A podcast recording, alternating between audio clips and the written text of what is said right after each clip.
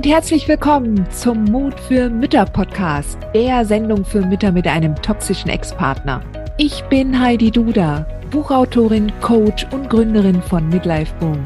Ich zeige dir Wege auf, wie du dem Gefühl der Hilflosigkeit im Alltag oder auch im Familiengericht Lebewohl sagen kannst und endlich wieder in deine Stärke kommst, damit du zum Leuchtturm für dein Kind wirst.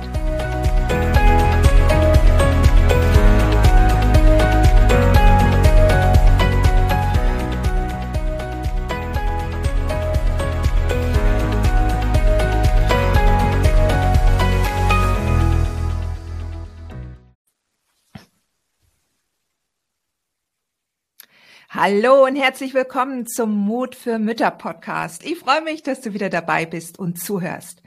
Heute habe ich ein sehr schönes Gespräch mit einer Clubmama für dich, ähm, und zwar mit der Anja. Hallo Anja.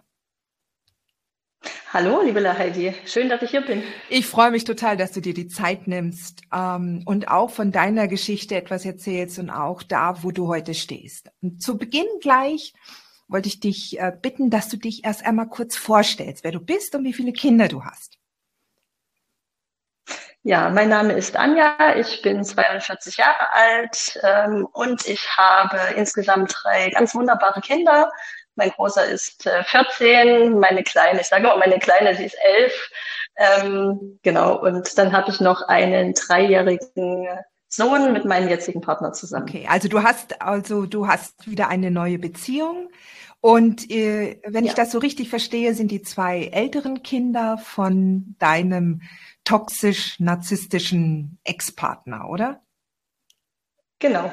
Sag mal, ähm, ja. äh, äh, jetzt, seit wann bist du denn jetzt insgesamt getrennt von deinem narzisstischen Ex?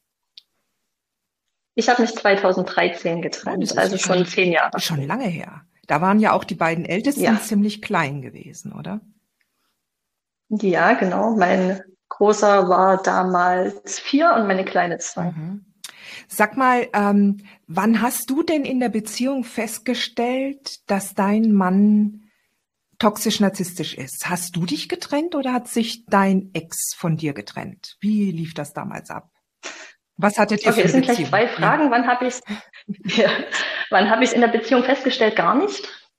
Gar nicht. Ich habe es erst Jahre später äh, festgestellt, äh, als ich dich gefunden habe. Vorher konnte ich mit Narzissmus nichts anfangen. Mhm.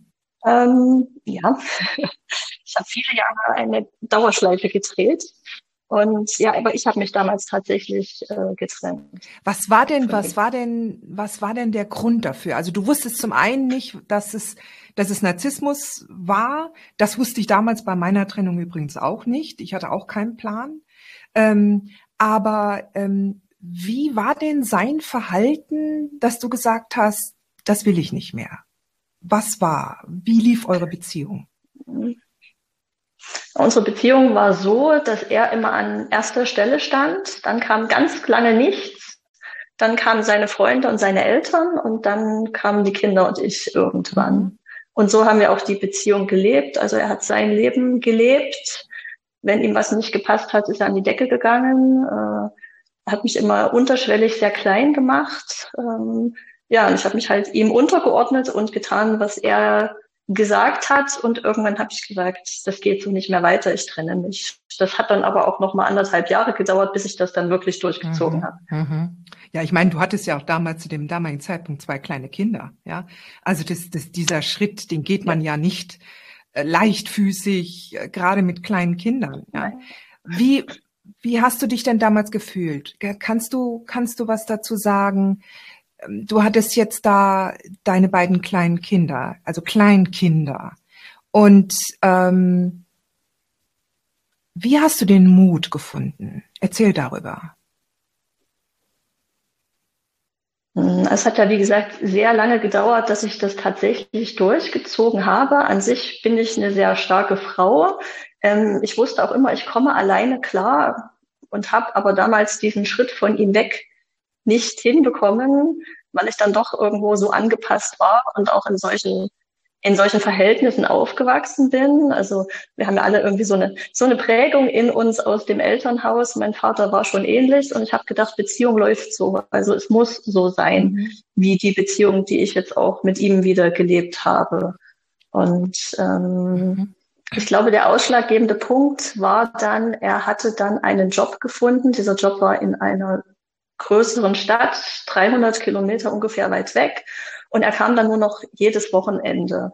Und dieser räumliche Abstand hat es mir dann leichter gemacht zu gehen. Also irgendwann dann zu sagen, jetzt habe ich für mich genügend Abstand gefunden, habe für mich auch geplant, äh, wie ich aus dieser Beziehung rauskomme. Und dann habe ich gesagt, jetzt gehe ich. Okay, und wie hast du das, wie hast du das gemacht? Also du, du hast jetzt, ich meine, ich, ich, das, was du erzählst, das kenne ich auch sehr, sehr gut. Ja, und so ähnlich habe ich das damals auch erlebt mit meinem. Ähm, auch gerade wenn dann der Vater der Kinder so wenig da ist und auch so eine räumliche Trennung da ist, dann ist das ja schon eine Probe aufs Alleinerziehen sein. Ja, und gerade genau. mit zwei kleinen Kindern. Ich war ja damals mit einem schon, wo ich dann gedacht habe, wie machen das Mütter mit zwei Kindern? Ja, und ähm, Erzähl mal, wie hast du das denn dann geplant? Hast du ihn davon dann tatsächlich kurz vorher in Kenntnis gesetzt? Hast du ihm gesagt, so ich ziehe jetzt aus, nächsten Monat bin ich weg oder ich suche mir jetzt eine Wohnung? Oder hast du das erst einmal mit einem Anwalt geplant? Wie bist du vorgegangen? Oh, ich habe damals noch gar nichts anwaltlich geplant. Ich bin da ganz naiv reingegangen, habe mir überlegt, ich behalte die Wohnung, er ist ja sowieso kaum da. Und dann habe ich ihn äh, vor, vor vollendete Tatsachen gestellt und habe gesagt, ich trenne mich äh, und du ziehst bitte aus. Und wie hat er darauf reagiert? Und er hat, er sagte, nö, ich ziehe nicht aus, ich gehe nicht. Mhm. Ähm, und äh, in den darauffolgenden Wochen und Monaten habe ich dann mich aber, er hat wahrscheinlich gedacht, ich, äh, wir machen dieses ganze Spiel weiter, es läuft einfach so weiter und ich habe mich dann aber oder hatte mich innerlich dann so weit gelöst, dass ich dann einfach mein Ding gemacht habe und er hat dann gemerkt, nee, die kommt nicht zurück. Und dann ist er tatsächlich nach vier Monaten oh, ausgezogen oh, und war dann weg. Mhm, gut. Hatte er. Ja, das war damals mhm. noch sehr einfach. Mhm, mhm. Er hat danach aufgetreten. Okay, gut. Das ist so ähnlich wie bei mir, tatsächlich. Also einfach äh, erst einmal äh, getrennte Wohnung ohne Gericht, ohne dass da, dass da dein Ex gedroht hätte, dass er dir die Kinder wegnimmt oder dass er sagt oder dass er sich jetzt wirklich über Monate und Jahre in der, in der Wohnung festsetzt. Ähm, also das ging dann tatsächlich relativ, relativ glatt über die Bühne. Und dann hat, ja, und dann ist das gedreht. Erzähl mal, kannst du dich noch erinnern, wann ungefähr sich das gedreht hat? Hm. Also es dauerte noch äh, ein paar Jahre. In den Jahren war er dann in dieser besagten Stadt, hat dort gearbeitet, kam nur am Wochenende nach Hause. Ich habe ja vorhin gesagt, äh, auch vor den Kindern und mir standen noch die Freunde und die Eltern. Die wollte er natürlich dann immer am Wochenende sehen. Und ich habe immer versucht, dann ihm die Kinder aufzudrängen und habe gesagt, na, du musst doch auch die Kinder sehen, die Kinder wollen dich sehen, die vermissen dich. Und ähm, er ist relativ, es wurde auch manchmal seltener, also alle zwei Wochenenden ist er gekommen, manchmal hat er es auch ausfallen lassen. Und ja, und dann hat er 2017 beschlossen, er kommt in die Stadt zurück, ähm, wo ich, wo ich wohne oder wo wir gewohnt haben und ähm, hat dann in einem Atemzug gesagt, ähm, ich komme zurück, ähm, dann will ich die Kinder im Wechselmodell und dann zahle ich dir keinen Unterhalt ah, mehr. okay. Und das Nachtigall hat er Luft holen gesagt. Mhm. Ja, ohne, ohne Luft holen in einem Satz, ohne Punkt und Komma. Danach war erst Schluss und da dachte ich, okay, jetzt geht es los. Und äh, unser Großer war damals schon in therapeutischer Behandlung. Dem ging es nicht gut mit dem Papa und dem ganzen Hin und Her. Und unser damaliger Therapeut hat zum Glück gesagt, ähm, von alle zwei Wochen auf Wochenende in ein Wechselmodell ist für beide Kinder nicht gut. Wir machen das schrittweise. Und so haben wir im ersten Schritt von zwei Tagen alle zwei Wochen auf vier Tage erhöht und äh, sind damit erstmal eine ganze Zeit gefahren.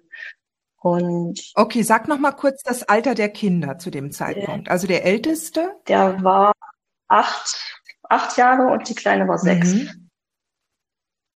So, mhm. war ich okay. dem Therapeuten sehr dankbar, dass er mir da ein bisschen Zeit verschafft hat und mein Ex hat auch auf den Therapeuten gehört, da hat er kein Veto eingelegt, hat aber dann sukzessive immer weiter versucht, äh, das natürlich auszubauen.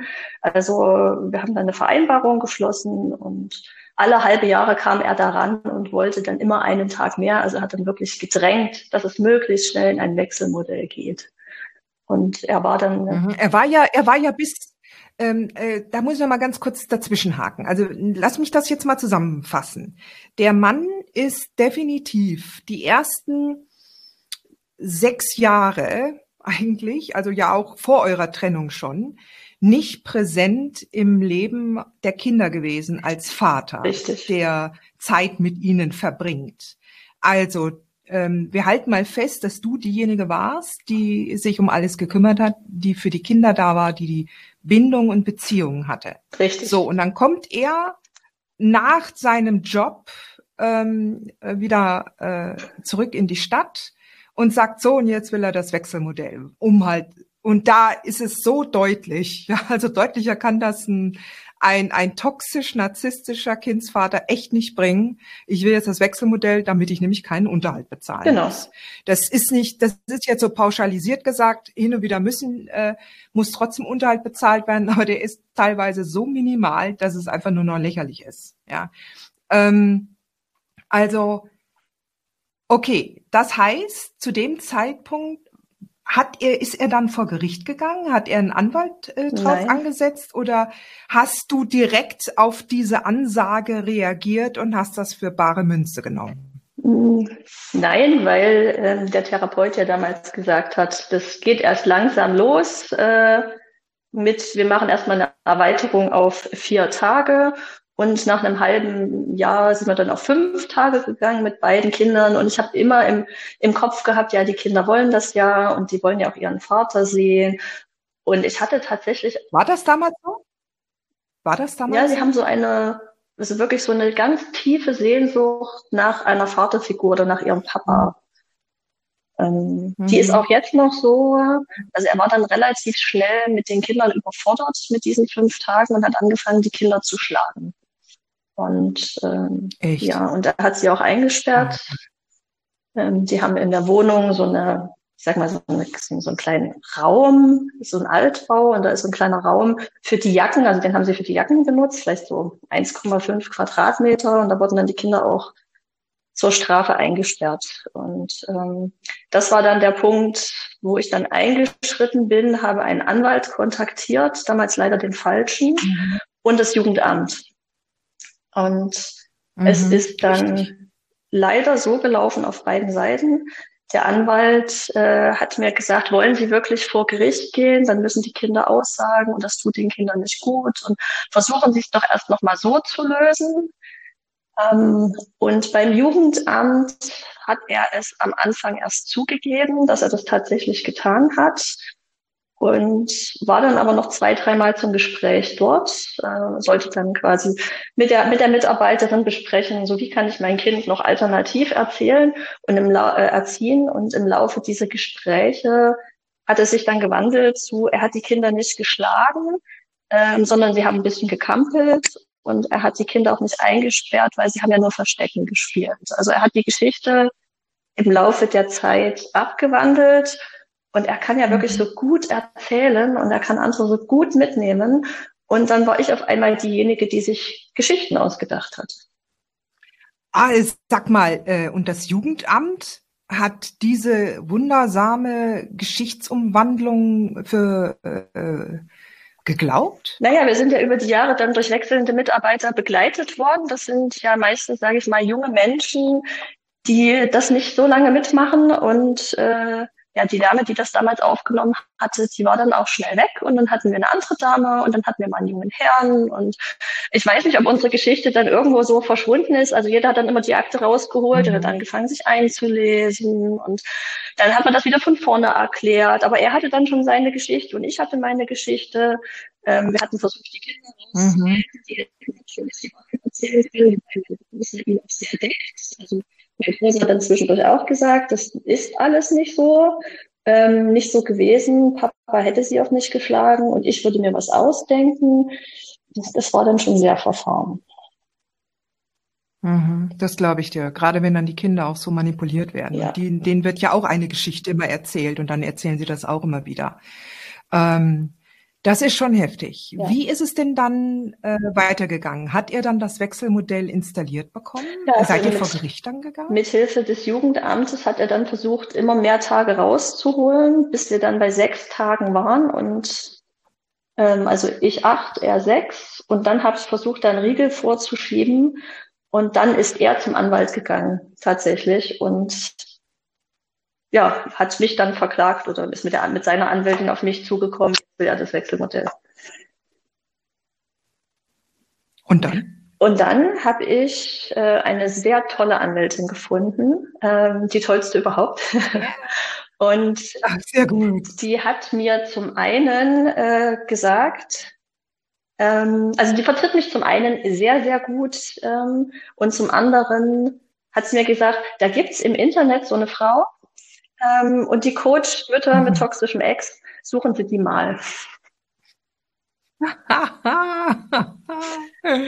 ja, in der Tat ist das so, dass viele Rechtsanwälte tatsächlich mich schon empfehlen, was ich, was, was ich, ähm, wo ich mich sehr Genau, und dann habe Ja, ich also- erst dein Gerichtsmodul ähm, gefunden und habe mir das geholt und habe gedacht, Royal. ja, genau, und habe gedacht, wow, Mhm. ähm, jetzt bereite ich mich richtig, äh, richtig darauf vor und das habe ich auch sehr gut äh, damit getan.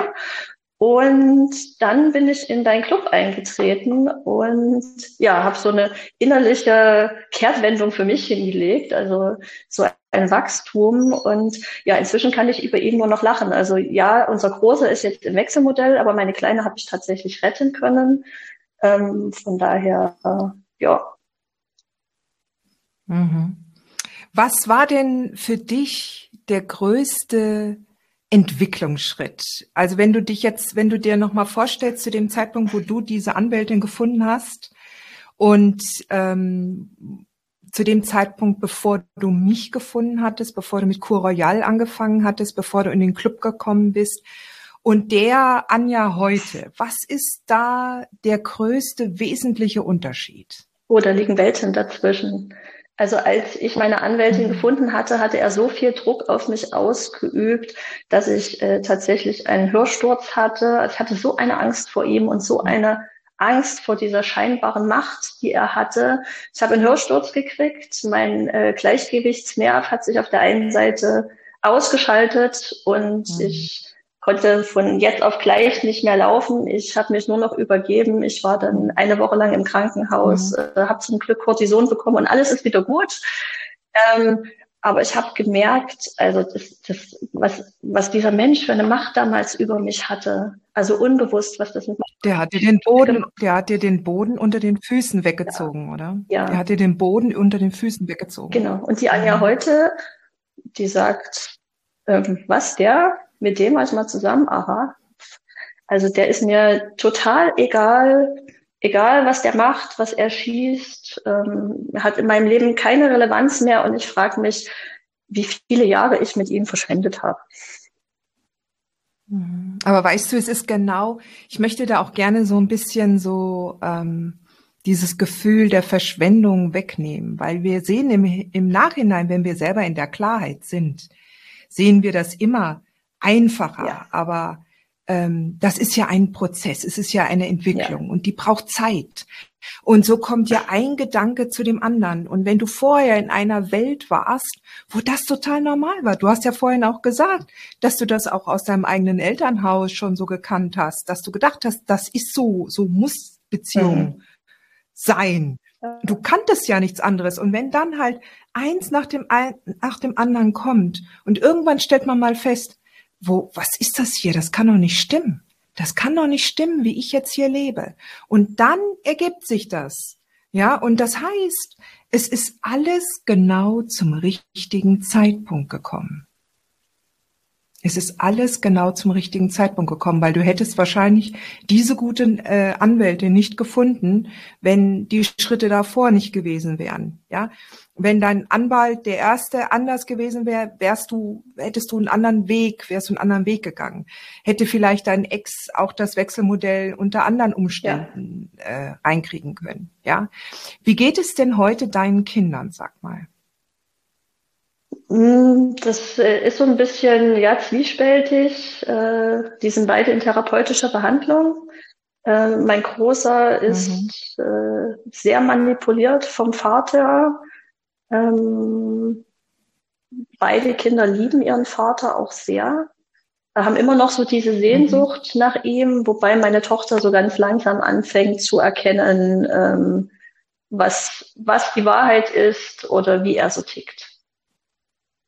Mhm. Die ist jetzt auch genau in dem richtigen Alter dafür. Ja. ja. Du hast gesagt, sie ist jetzt elf, genau. oder? Mhm. Mhm. Ja, ja. Ich, ähm, ich glaube auch daran, dass, dass die Kinder auch selber auch solche Wellen und Schwankungen haben und bis die dann auch in ihre Klarheit kommen. Ähm, sie brauchen einfach die Orientierung und, und du bist dann jetzt da, du bist ja jetzt in der Klarheit und du kannst deinen Kindern jetzt die Orientierung bieten, ohne dass du mit dem Finger auf den Ex zeigen ja. musst, ja, sondern dass du das auch akzeptiert hast, dass die, dass die Kinder ihren Vater lieben und dass die auch diese Sehnsucht haben nach der Vaterfigur. Und ähm, wir sollten uns das ja auch immer so vor Augen halten. Kinder definieren sich ja auch über beide Elternteile. Ja. ja. Und wenn sie irgendwann mal feststellen müssen oder wenn sie auch noch klein sind und irgendwie begreifen, jetzt einer der Elternteile ist böse oder, oder der ist krank im Kopf, ja, ähm, dann, dann, defin dann oft ist es ja so, oder die Gefahr ist groß. Ja, ich bin jetzt keine Kinderpsychologin, aber das, was ich mitbekommen habe, ist, dass die dann oft das auch auf sich beziehen und sagen, okay, wenn jetzt 50 Prozent, ich bestehe zu 50 Prozent aus Papa, zu 50 Prozent aus Mama. Wenn jetzt einer der beiden krank ist oder, oder böse ist, dann ist ja 50 Prozent von mir eventuell, bin ich dann auch böse. Ja. ja. Und deshalb ähm, darf das eigentlich so nicht rüberkommen. Ja, sondern wenn, und du bist ja jetzt, du bist ja jetzt, du hast ja auch schon den Club durch. Ja, genau. ja du bist ja jetzt auch angekommen. Du hast ja auch den Segelschein schon, ja.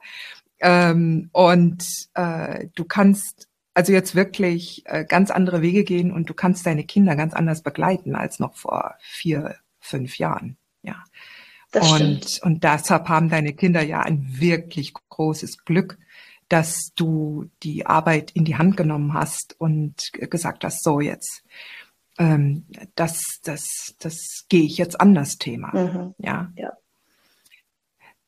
Sag mal, wie hast du denn da, ich, jetzt muss ich das wissen, ich muss da nachfragen. Wie hast du denn dann deinen neuen Partner gefunden? Wie bist du denn in diese neue Beziehung reingegangen? Und wie unterscheidet sich die denn jetzt von deiner früheren? Hm, ich habe meinen Partner durch einen Freund kennengelernt und wir waren damals mit diesem Freund gemeinsam verabredet auf dem Spielplatz, weil er auch noch ein Kind hatte in dem Alter meines Sohnes und der Freund rief dann an und sagte, ich schaff's nicht und dann stand ich damals mit diesem fremden Mann alleine auf dem Spielplatz. Die Kinder haben sich gesehen, die zogen einmal ab. Ja, und wir standen da zu zweit und ja, äh, fanden uns nett. Und dann haben wir das äh, kurze Zeit später wiederholt und ja, sind dann auch relativ schnell zusammengekommen und ja, sind jetzt seit, also das war dann in 2017, sind seit 2017 zusammen. Wir haben jetzt einen dreieinhalbjährigen Sohn und ja, die Beziehung ist ganz anders. Also die Beziehung, die ist äh, auf Augenhöhe. Mein Partner bringt sich ein. Ähm, er macht sowohl, also wir teilen uns die Sachen im Haushalt, zwar auch nicht immer ganz so 50-50, aber das ist nochmal ein anderes äh, Thema. Ähm, ja, also wir, wir teilen uns die Sachen, wir teilen uns die Kindererziehung mit mit den Kleinen, auch mit den, mit den zwei Großen. Er bringt sich da sehr ein, wenn er frei hat. Er nimmt auch mal einfach nur die, die Großen, mal den, den ganz Großen und sagt, ich fahre mal mit dir Go-Kart oder nimmt mal meine, meine Tochter und geht mal mit der auch alleine ins Schwimmbad und sowas gab's gab es beim Papa nicht. Das gibt's auch jetzt nicht. Mhm. Also es ist mhm. ein ganz. Sag mal, wie ist denn die Beziehung? Wie ist denn die Beziehung zu, von deinen Kindern zu deinem neuen Partner? Die ist gut. Es ist manchmal natürlich schwierig, dieses Patchwork. Er hat ja auch noch seinen Sohn mitgebracht. Der ist auch im Wechselmodell. Mhm. Äh, unsere zwei Großen mhm. kommen immer zur oh. gleichen Zeit und gehen zur gleichen Zeit. Ähm, dann ist meine Kleine immer noch äh, vier Tage länger da als die zwei Jungs. Und ja, also es bringt natürlich Spannungen mit sich. Wir haben am Anfang viel gekämpft mit äh, Dein Kind, mein Kind. Ähm, man hat immer zu den eigenen Kindern eine ganz andere Liebe, eine ganz andere Verbundenheit als mit dem Kind, was man da mit neun oder zehn so dazu geschenkt bekommt. Ähm, aber nichtsdestotrotz, wir haben uns da zusammengerauft, wir haben einen sehr guten Weg gefunden und er mag meine Kinder, meine Kinder mögen ihn, ich mag sein Kind, ähm, sein Kind mag mich. Also es läuft. Schön. Ja. Schön. Verstehen sich die Kinder auch untereinander? Gut? Ja, die verstehen sich jetzt gut, wobei jetzt sein Großer, der ist gerade 15 geworden, äh, der macht jetzt mehr oder weniger sein eigenes Ding. Also der zieht sich da zurück. Mhm. Vorher haben die ganz viel miteinander, also als die kleiner waren, haben die ganz viel miteinander gespielt.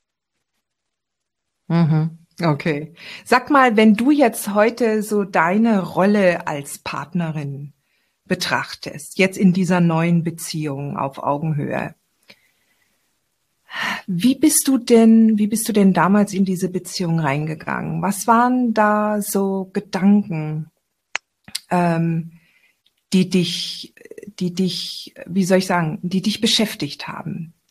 Äh, bist du äh, voller guten Mutes da rein oder musstest du erst einmal auch deine Rolle als Frau ähm, in einer Beziehung, als Geliebte, als, als Partnerin ähm, neu finden? Hm. Na, ich habe ja schon, nachdem ich mich äh, von meinem narzisstischen Ex getrennt hatte, da lagen ja noch mal ein paar Jahre dazwischen, ähm, wo ich so kurze Beziehungen auch noch mal mit Männern hatte und irgendwann macht es dann auch mal Klick mit mit meinem Ex äh, und äh, damals bin ich noch nicht auf das Wort Narzissmus gestoßen, aber ich bin auf mich gestoßen, warum ich immer in solche in solchen Beziehungen lande und habe dann angefangen, mich sehr stark zu reflektieren, ähm, war bei Therapeuten, war bei Coaches und habe mich schon sehr viel mit mir auseinandergesetzt, so dass ich dann schon den Mann, den ich jetzt habe, sehr bewusst ausgewählt habe. Also den habe ich mir schon genau angeschaut. Äh, wie geht er mit mir um? Wie geht er mit den Kindern um? Wie spricht er über seine Ex? Ähm, wie ist das Verhältnis dort und so weiter. Das habe ich schon mhm. sehr genau geprüft, bevor ich gesagt habe, so, wir werden jetzt ein Paar. Mhm. Aber deine eigene Rolle, also ich möchte jetzt mal so ein bisschen, weißt du, wir sind doch in, in narzisstischen Beziehungen da ordnen wir uns ja oft unter. Ja, oder wir gehen oft, ich verallgemeiner jetzt mal, also äh, alle Zuhörerinnen, die jetzt sagen, nein, nicht alle, ja, aber natürlich nicht alle, aber ich verallgemeiner jetzt mal. Ähm, also wir empathische Frauen, wenn wir aus narzisstischen Beziehungen kommen, dann gibt es doch oft eher so den Hang, es dem anderen immer recht machen zu müssen, die eigenen Wünsche hinten anzustellen und äh, sich wirklich anzustrengen, die Beziehungsarbeit zu übernehmen und halt zu gucken, dass es dem anderen und auch den anderen in der Familie immer gut geht und am Ende und irgendwann einmal kommt man selbst, wenn man mal, und dann macht man sich einen Massage- oder Friseurtermin und hat schon ein mega schlechtes Gewissen. So. Wie ist das denn? Also ich meine, wenn du dich jetzt vergleichst mit der Frau, die du früher in der Beziehung warst mit deinem toxischen Ex und der Frau, die heute die Geliebte und Partnerin ist von diesem empathischen Mann, mit dem du heute zusammen bist, der definitiv kein Narzisst ist. Wie würdest du diese, diese Rolle heute beschreiben? Deine Art und Weise, wie du die Beziehung auf deiner Seite lebst? Also ich lebe die Beziehung auf jeden Fall selbstbestimmt, gleichberechtigt, liebevoll. Ach, schön. Ja. Ja. Also er hält mir auch Schön. total den Rücken frei. Ähm, er hat letztens zu mir gesagt, du hast mir immer erzählt, du hast doch den und den Sport gemacht, willst du dich da nicht mal wieder anmelden und komm, wir gucken mal gemeinsam. Und ähm, Im Moment hüpfe ich immer noch zu Hause rum. Ich habe mir so ein Online-Fitness gekauft und ähm, dann nimmt er immer den Kleinen nachmittags und sagt, komm, und zieh dich doch mal um und jetzt machst du das eine halbe Stunde, damit du ein bisschen was für dich hast und dann gucken wir, was wir gemeinsam machen. Also das ist was ganz anderes. Äh, also ich bin sowohl ich in der Beziehung, also ich bin, ich bin Frau und ich bin aber auch Partnerin, gleichberechtigte Partnerin, ich bin Mutter, also ich kann eigentlich alle Rollen schön ausleben jetzt. Schön, oder? Ja, es ist total ah. toll. Sag mal, wenn du, welcher Bereich, wo glaubst du, ist jetzt noch Entwicklungspotenzial für dich da? Ich meine, wir haben ja immer, also das Lernen hört ja nie auf. Bei mir ist es ja genauso, ja.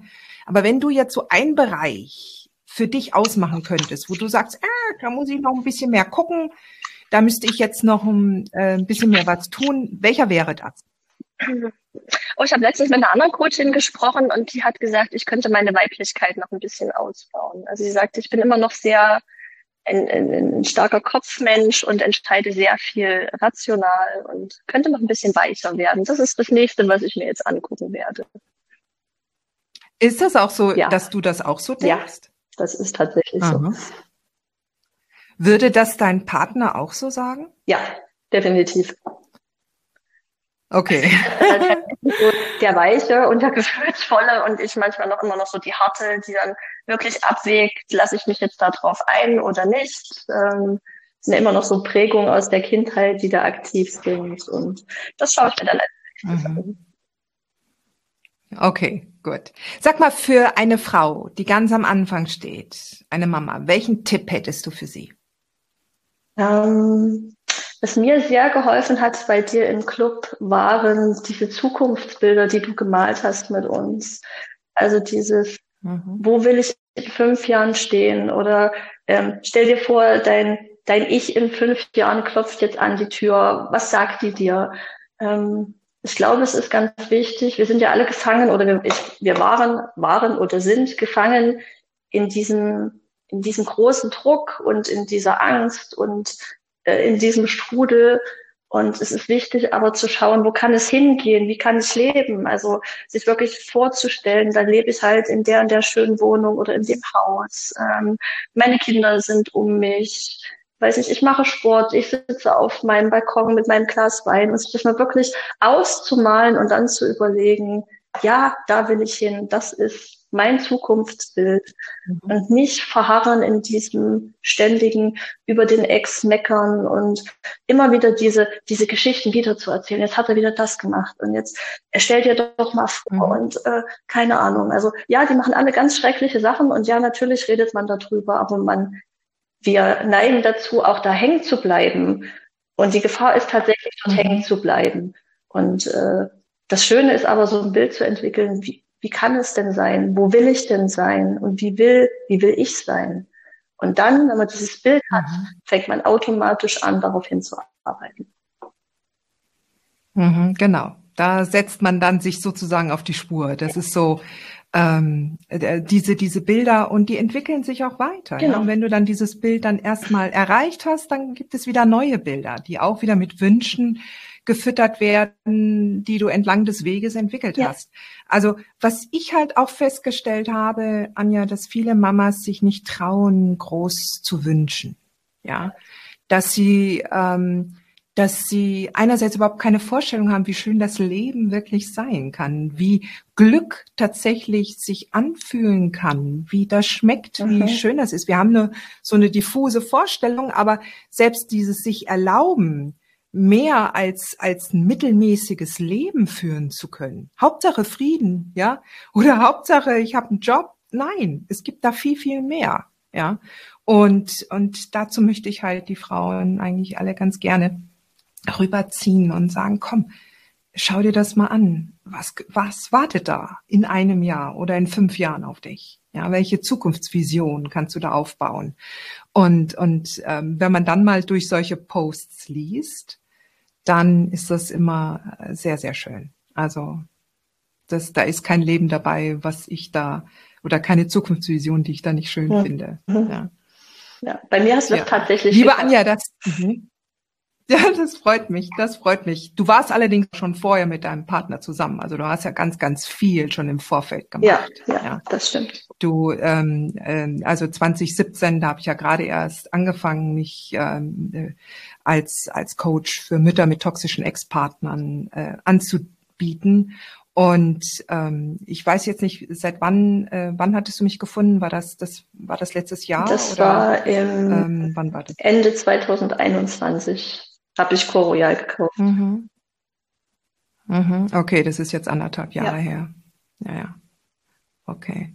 Ja, also von daher, ähm, da bist du schon in ein gesettelte, in eine gesettelte Umgebung reingekommen und da hattest du vorher schon auch eine große Entwicklung hinter dich gebracht. Und was ich auch noch mal feststellen möchte, du hast auch immer gesagt, du hast dir ja auch immer gleich Hilfe geholt. Du hast Therapeuten für deine Kinder gefunden.